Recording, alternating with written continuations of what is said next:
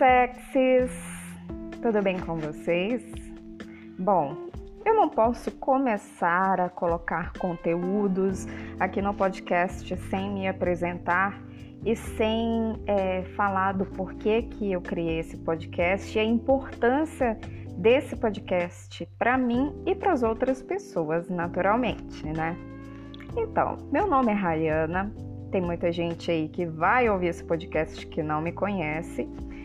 Tenho 32 anos, é, trabalho com relacionamentos e sexualidade desde 2008. Mas a minha história começa lá na infância, é, no meu primeiro beijo, que foi aí entre 8 e 9 anos de idade. Eu tive contato com essa parte do sexo de uma forma um pouco diferente. Até porque muitas das pessoas tratam a sexualidade como sendo uma parte da vida e não a vida inteira. E aí, esses episódios das nossas histórias ficam marcados de alguma forma e têm uma significância dentro do que nós interpretamos sobre o que é a nossa sexualidade calma que vocês vão entendendo basicamente é, onde que a gente vai chegar e que tipo de assunto nós vamos debater. Mas resumindo aqui bem a minha história, é, um rapazinho me beijou aí por volta de 8, 9 anos de idade. Eu fiquei assustada, achei nojento. Enfim, e aí eu tive um outro contato com é, essas questões assim que hoje nós interpretamos como abusos, como assédio. E isso eu era uma criança, né? 8, 9, 10, 11 anos de idade. E aí comecei a alimentar paixões e indignações e confusões, claro, porque quando a gente é criança a gente ainda não entende muito bem o que é certo, o que é errado e às vezes até entende, mas fica na dúvida, principalmente quando são pessoas que são adultas que deveriam é, nos ensinar o que é certo e o que é errado. Mas enfim, não vou me prolongar muito, mas eu sou uma pessoa que vivenciou isso, como eu acredito que 99% das pessoas, e aí tem um público grande de mulheres que vivenciaram algum tipo de violência, de abuso ou de assédio sexual.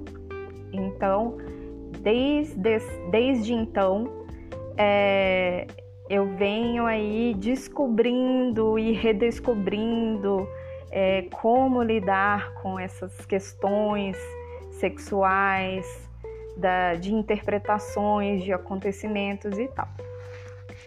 É, e aí, aos 12 anos, eu comecei a namorar com mais ou menos contra a vontade dos meus pais, porque eu era muito nova. Mas comecei a namorar, comecei a ter o primeiro contato com a intimidade. A minha intimidade eu já tive contato também muito cedo. Eu tinha aprendido a me estimular, a estimular o meu corpo de uma forma, e nós vamos falar sobre isso nesse mês né? E também em podcasts posteriores.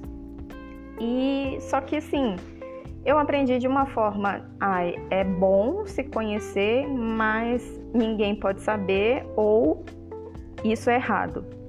Sempre tem alguns tipos de crença que nós alimentamos. Então, desde então tive alguns relacionamentos.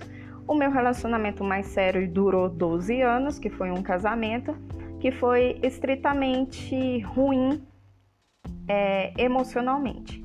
Hoje eu não tenho como ruim, eu tenho como um aprendizado porque foi importante para minha vida. Mas é, é, eu não gosto de tratar as questões ruins que aconteceram na nossa vida como um acontecimento é, que vá travar a minha vida de alguma forma. E é por isso que eu estou aqui, por isso que eu desenvolvi o Explícita, para poder falar para vocês é, como deixar que a sua sexualidade flua de uma forma que você se sinta liberta ou liberto de coisas que possam ter acontecido e que trazem uma carga negativa para sua vida, principalmente para a sua vida sexual e também para como você se relaciona com o mundo, para como você entende a sua sexualidade, como que você exerce a sua sexualidade, porque sexualidade não é só sexo. A sexualidade traz comportamentos e esses comportamentos em vários papéis que desempenhamos na nossa vida, tá? E aí eu falo bonito às vezes, né? E como eu falei, vem uma história bem atrás, infância, adolescência, que em algum momento vou ter a oportunidade de falar mais coisas e mais detalhes para vocês. Mas hoje é, eu trabalho com relacionamentos e sexualidade de forma terapêutica, é, atendo é, questões da sexualidade, atendo questões de relacionamentos e também algumas outras questões que podem envolver é, a questão dessa barreira que nós temos de exercer a nossa, a nossa sexualidade no nosso dia a dia. Tenho um filho, sou casada, estou no meu segundo casamento, muito feliz. E é isso. Basicamente é isso que eu posso mostrar agora da minha vida. Se eu fosse falar da minha vida, com certeza daria um livro daqueles assim de 500 páginas ou mais. É, e fico muito feliz.